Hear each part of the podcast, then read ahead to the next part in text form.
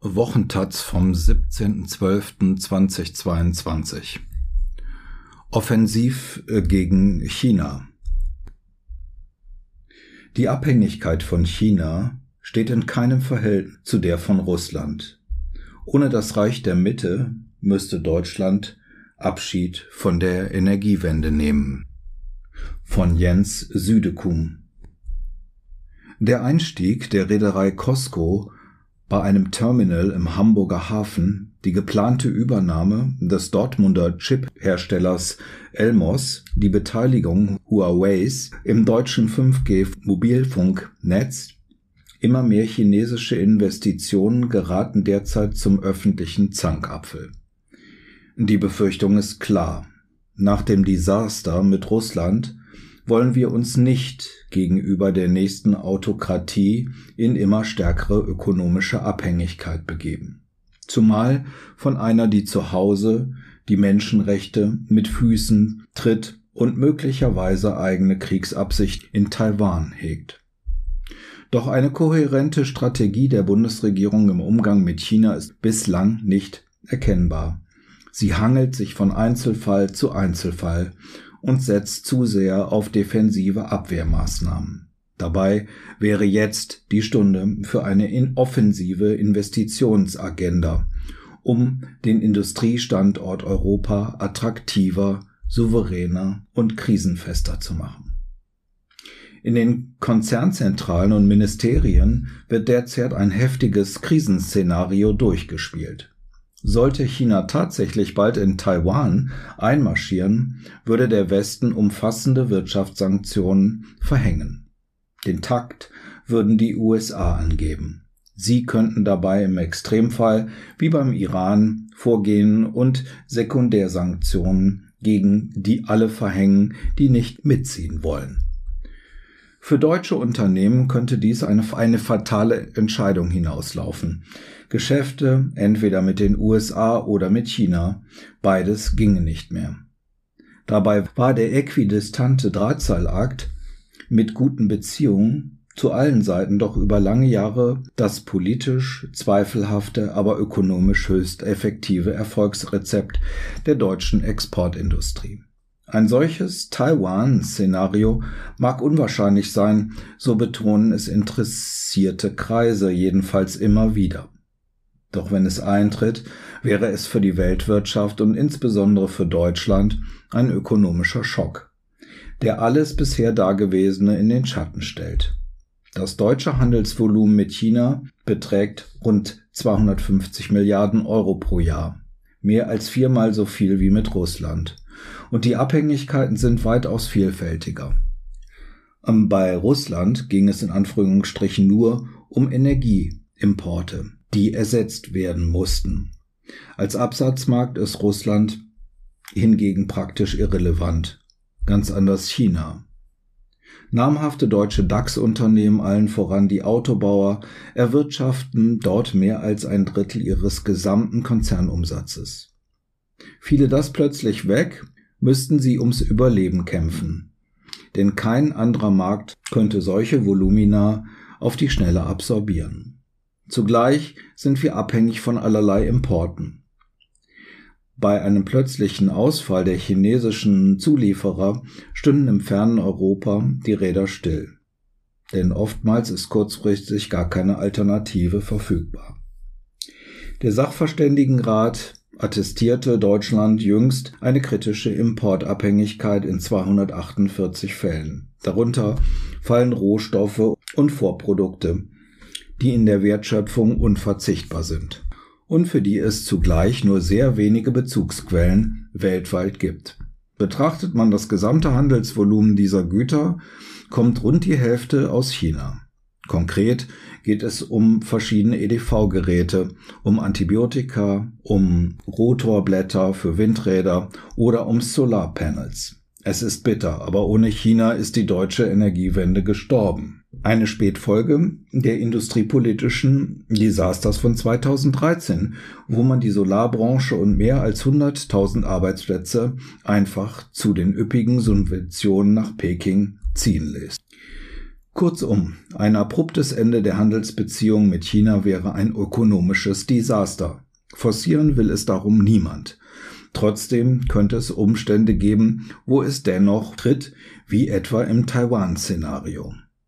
Und sich irgendwie auf diesen Fall der Fälle vorzubereiten, werden gerade allerlei politische Initiativen entfaltet, darunter die nationale Sicherheitsstrategie der Bundesregierung, die im kommenden Jahr vorgestellt werden soll. In vielen Unternehmen passiert dasselbe. Hier lautet das Schlagwort Diversifikation. Nolens Volens bauen viele ihre Lieferketten in Richtung China plus eins um. Fortan soll es auf allen Stufen mindestens eine Alternative in einem anderen Land geben. Deshalb reisen gerade so viele Wirtschaftsdelegationen nach Vietnam, Indien oder Singapur. Auch chinesische Firmenbosse reisen dorthin und bauen gezielt Produktionsstätten auf. So können nämlich im Ernstfall das Geschäft mit den westlichen Partnern möglicherweise weiterlaufen. Eine andere Strategie zur Rettung des China-Geschäfts besteht in der Lokalisierung. Die Bundesbank verzeichnete jüngst einen deutlichen Anstieg der deutschen Direktinvestitionen in China. Dahinter stecken oft DAX-Unternehmen und große Mittelständler, die vor Ort eine geschlossene Fertigungslinie aufbauen wollen bisweilen in der Hoffnung, dass diese auch im Konfliktfall Bestand haben dürfte, weil sie ohne Güterströme mit dem Westen auskommt. Produziert in China und für China, bloß unter dem Dach einer deutschen Holding. Ob diese Rechnung wirklich aufgeht, bleibt abzuwarten.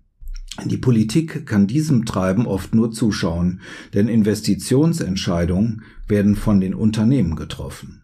Einige mögen gar darauf spekulieren, dass sich ein weiterer Ausbau des China-Geschäfts für sie allein deshalb lohnt, weil der Staat ihnen bei einem möglichen Untergang schon irgendwie beispringen wird. Gewinne privatisieren, Verluste sozialisieren, nicht erst seit der Finanzkrise ist das ein beliebtes Motiv der Unternehmenslenkung. Zwar könnte die Politik versuchen, diese Vollkasko-Mentalität im Keim zu ersticken und stärker lenkend einzugreifen, doch wie glaubwürdig ist das im Ernstfall?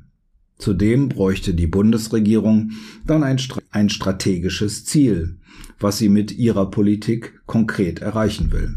Aber daran mangelt es.